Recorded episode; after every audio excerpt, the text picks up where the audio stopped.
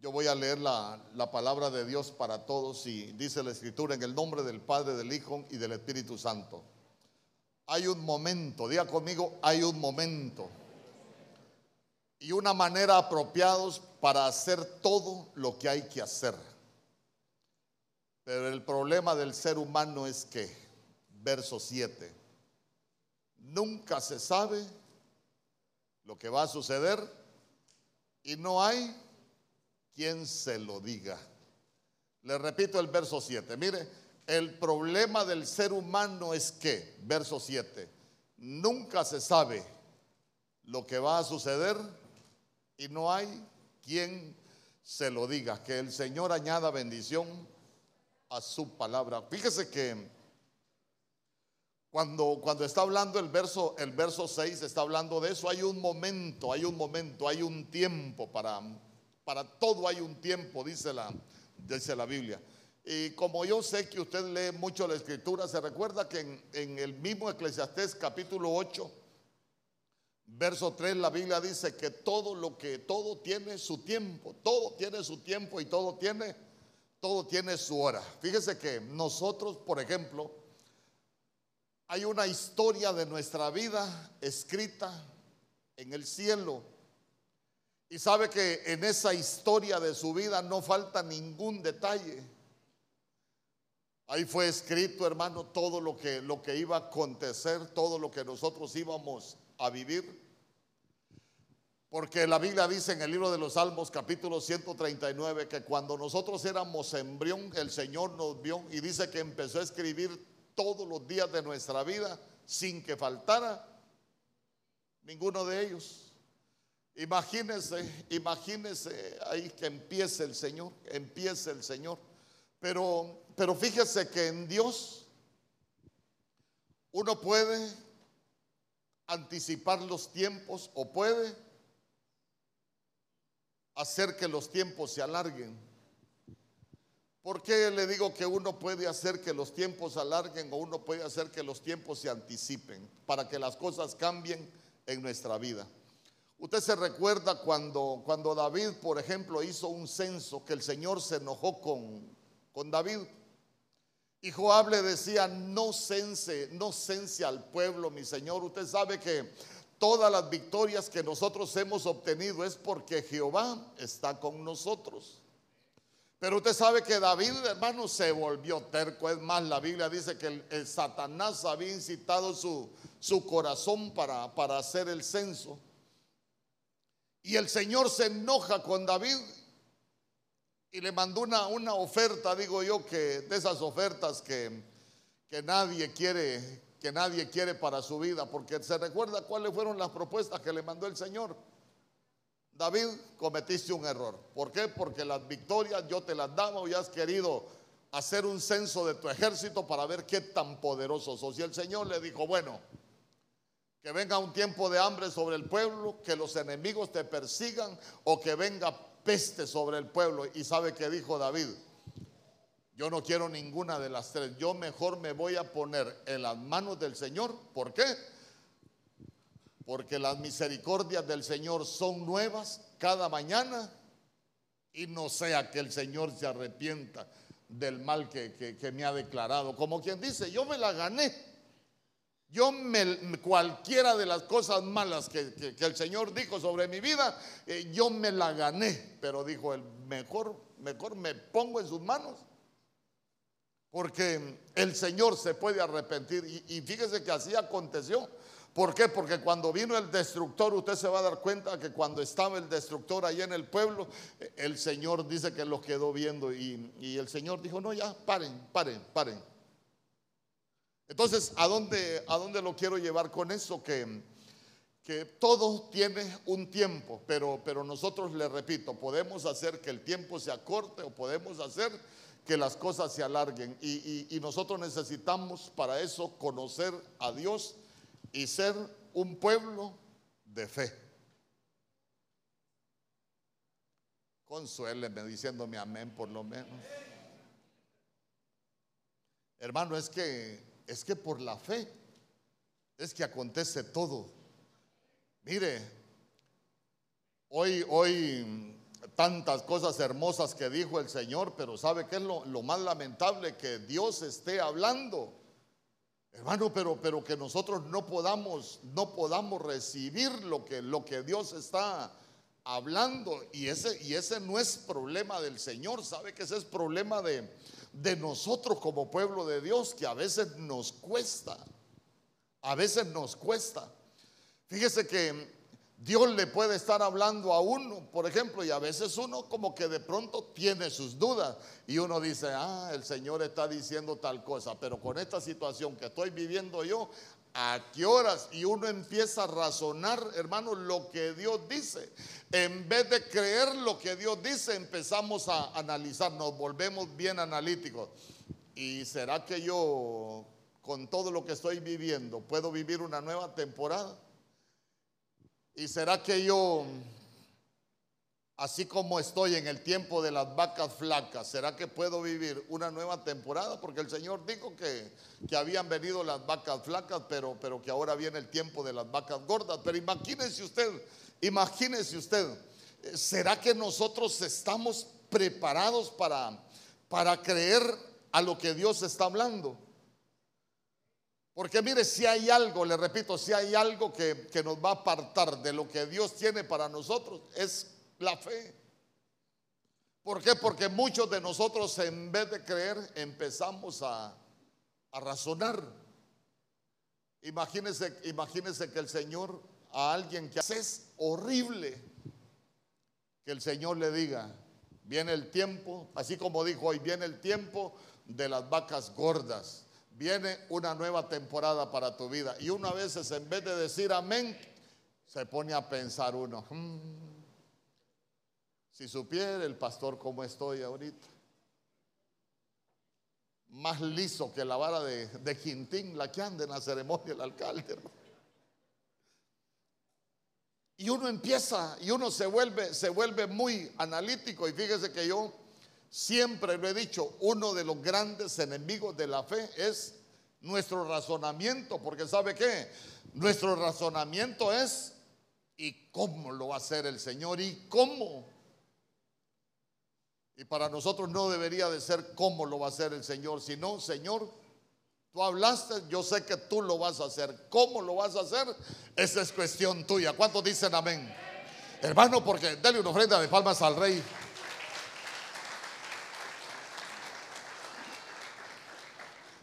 Porque mire, aquí han habido, aquí han habido problemas graves de salud, hermano. Problemas graves. Mire, mi esposa con fibromialgia, una enfermedad incurable.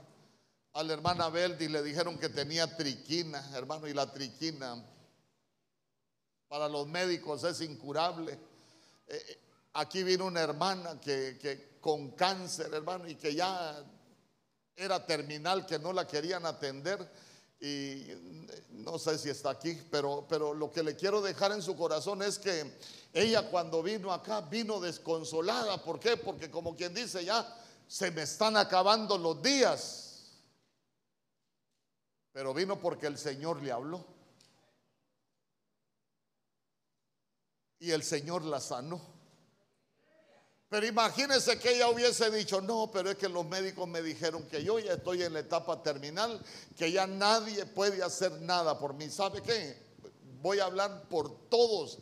Atrevamos, atrevámonos a creerle al Señor, no a razonar, hermano. ¿Sabe por qué? Porque cuando nosotros vemos las cosas con nuestros ojos naturales, a veces no vamos a ver opciones pero aprendamos a ver las cosas con los ojos de la fe. ¿Sabe qué? Ver donde usted no ve nada, aprender a ver. Yo aquí no veo nada. Yo veo todo lo mismo, todos los mismos problemas, la misma situación todos los días, pero el Señor dijo que viene una nueva temporada. En un de repente todo puede cambiar. Así como el de repente que vino sobre la vida de José, hermano, ahí estaba encarcelado Pero en un de repente Dios nos puede cambiar la vida. Mire, usted hay cosas que no me las conoce a mí, pero yo soy bien calculador. Pero el Señor le da clases a uno. Cuando nosotros veníamos para Cholutec, Hermano, desde que nos dijeron, yo empecé a hacer planes. Mira, me deben un dinero allá, me deben un dinero acá, tengo este dinero acá. Y, empecé yo en la cooperativa, tengo tanto, mira, vamos a juntar tanto y nos vamos. Ay, hermano. Dios es buen maestro. Diga conmigo, Dios es buen maestro. Y a veces nos meten en unas clases tan difíciles para que aprendamos a depender de Él. Que aprendamos a, que, a que hay batallas que no son nuestras, son de Él. A que aprendamos a ver las cosas del reino. ¿Por qué? Porque las cosas del reino no se ven con los ojos naturales. Las cosas del reino hay que aprender a verlas con los ojos del Espíritu. Hermano, y, y empezaron a pasar los días. El último viernes, antes de que oraran por nosotros, me tocó ir a predicar a Choloma. A mí me gusta bajarme, usted ya me conoce, me gusta moverme, pero ese día que fui a predicar a Choloma, mire, toda la hora que estuve predicando así, mire, se me despegó el zapato derecho y solo lo movía y se abría así. Entonces ahí me estuve yo. Y cuando me bajé, así como, como lisiado, hermano. Ajá, y venía de pastor para, para Choluteca con mi familia, hermano, y, y la pregunta del millón, ¿cómo vamos a hacer? Me dijo. Pues mira, yo no sé, le dije. Aquí no nos queda más que ponernos en las manos del Señor. Todos mis cálculos fallaron, le digo, no tengo ni un peso. Ya habíamos entregado la casa. ¿Y dónde vamos a dormir? Pues en la calle, le dije yo. Ya habíamos alquilado la casa en San Pedro, ya nos ya habían sacado, ya habíamos sacado las cosas, ya estaban en un camión, hermano. Y yo me recuerdo, y si usted revisa los videos de todos los pastores que han enviado de Benecer, usted se va a dar cuenta que solo con nosotros pasó. Cuando, cuando, cuando nosotros llegamos, el apóstol Germán se nos para y empieza a ministrar. Y él dijo, nunca lo he hecho. Pero el Señor dice que de esta casa vas como una ofrenda para Choluteca y de esta casa, como vas como una ofrenda, te vas a llevar una ofrenda. Hermano, me traje uno, nos dieron una ofrenda del ministerio, ¿sabe qué? Y nosotros, nosotros, si hubiese sabido que así era la cosa. Pero digo yo, ¿por qué antes? Oiga bien, se lo cuento porque porque si, si el Señor nos dijo que veníamos de pastores, ¿qué hubiese hecho usted desde un principio? Yo sé que usted es un hombre y una mujer de fe. Señor, yo no voy a hacer nada. Tú dices que voy para Choluteca y tú me vas a proveer. Me pongo en tus manos. Amén y amén. Pero yo busqué alternativas.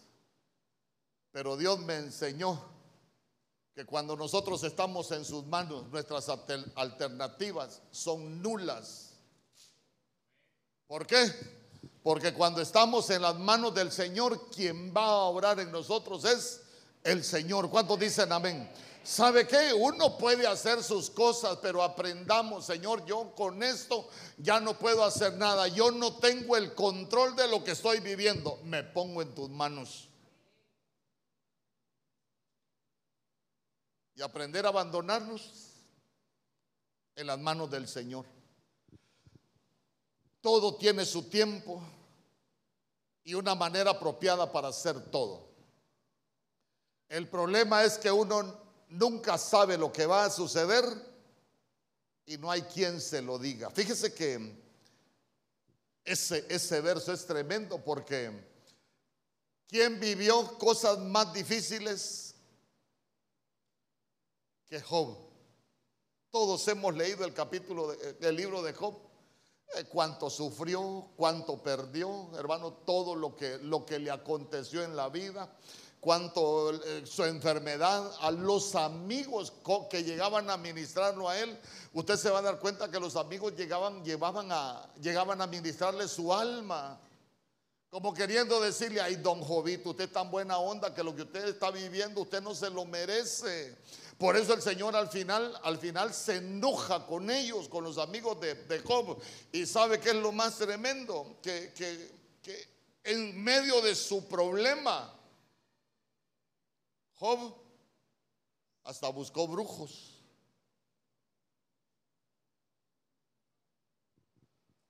Yo sé que hay gente aquí que ha buscado brujos para buscar solución a sus problemas.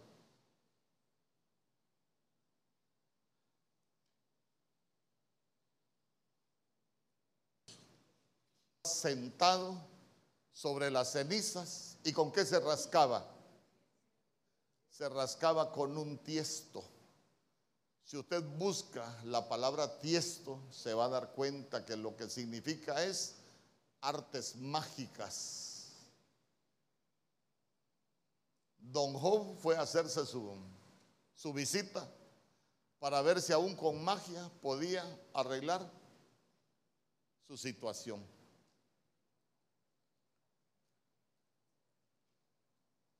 Que no se le olvide, que no se le olvide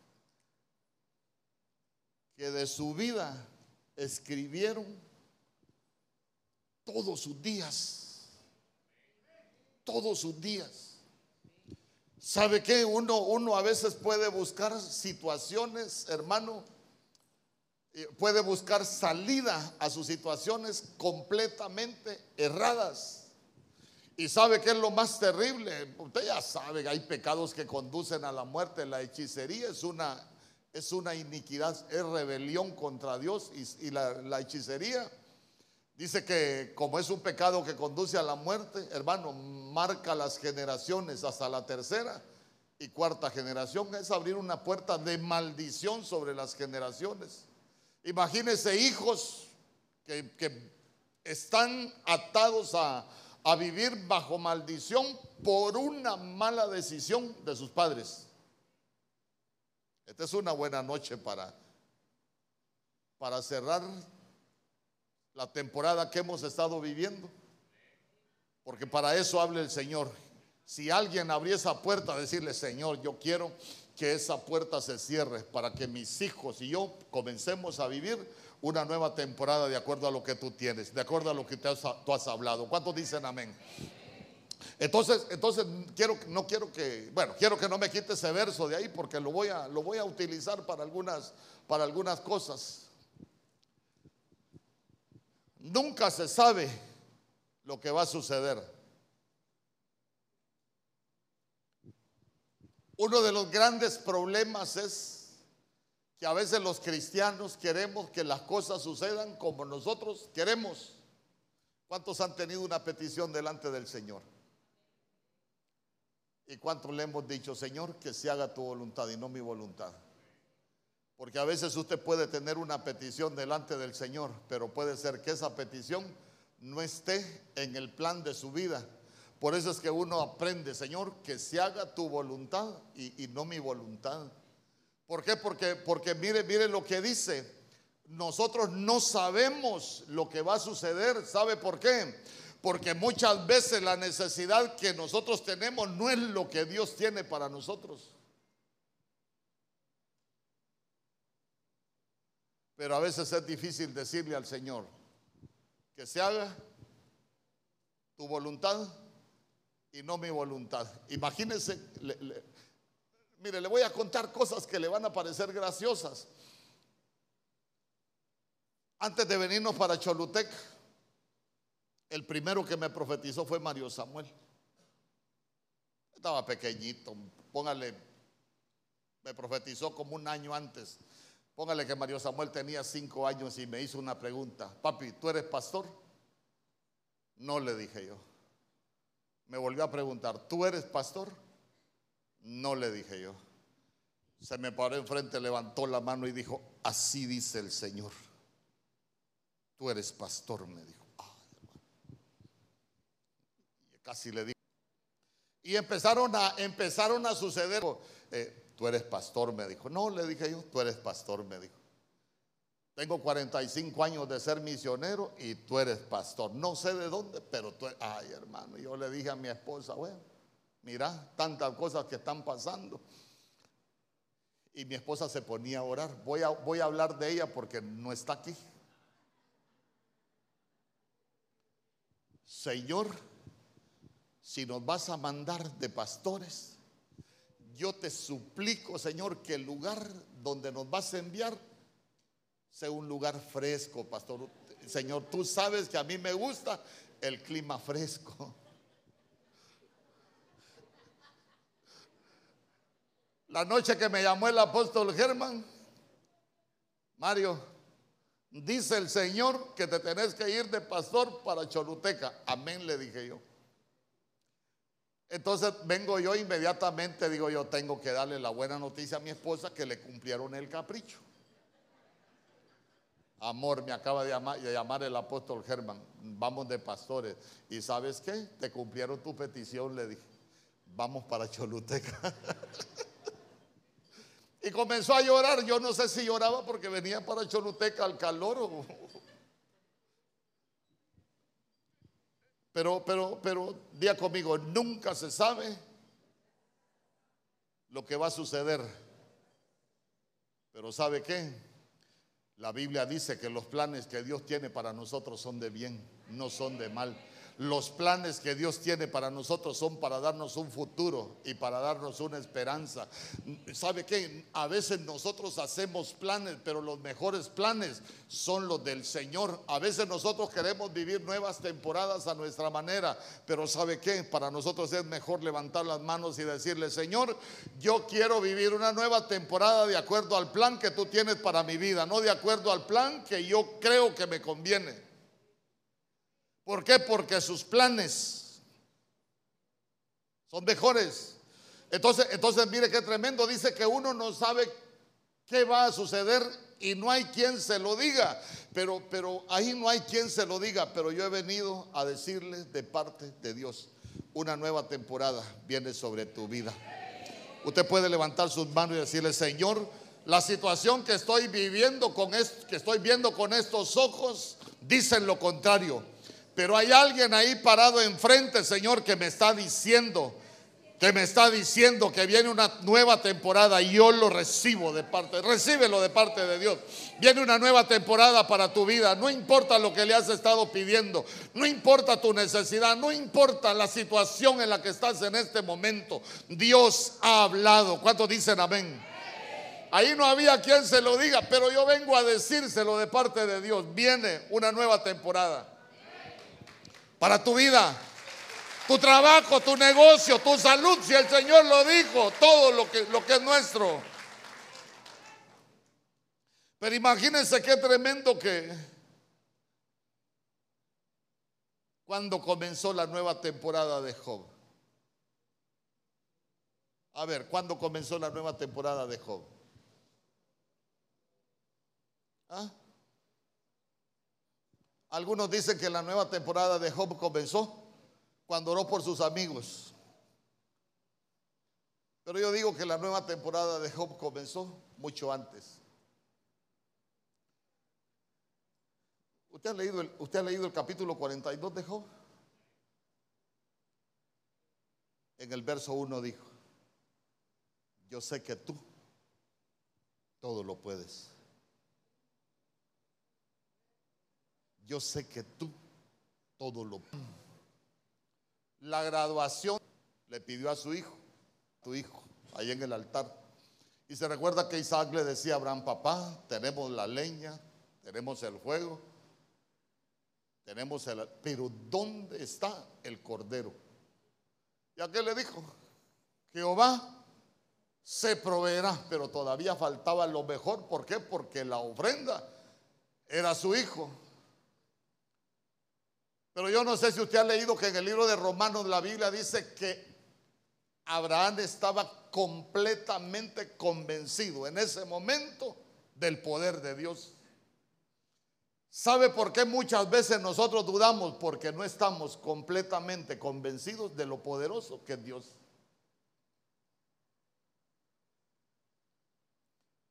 Porque Abraham dijo, yo lo voy a subir al altar y si yo le quito la vida, el Dios en el cual yo creo es tan poderoso que lo puede volver a la vida. ¿Sabe qué? Nosotros, hermanos, necesitamos estar completamente convencidos de lo poderoso que es Dios. Imagínense que alguien me diga, pastor, fíjese que necesito que ore por mí. Eh, ay, hermana, pues mire, vamos a orar a ver qué sale, ¿va? Nombre para ser pastor y orar a ver qué sale, mejor, mejor no oremos. Si nosotros oramos, necesitamos orar con fe, sabiendo que el, eh, sabiendo que el Dios que tenemos, pero no solo sabiendo, ¿sabe qué? Estar convencidos que Dios es todopoderoso. Hermano, es que a veces le creemos más a los decretos de, de los médicos que a Dios.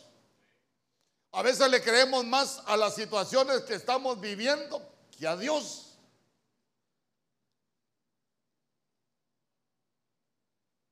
Lo que ven nuestros ojos nos pueden engañar.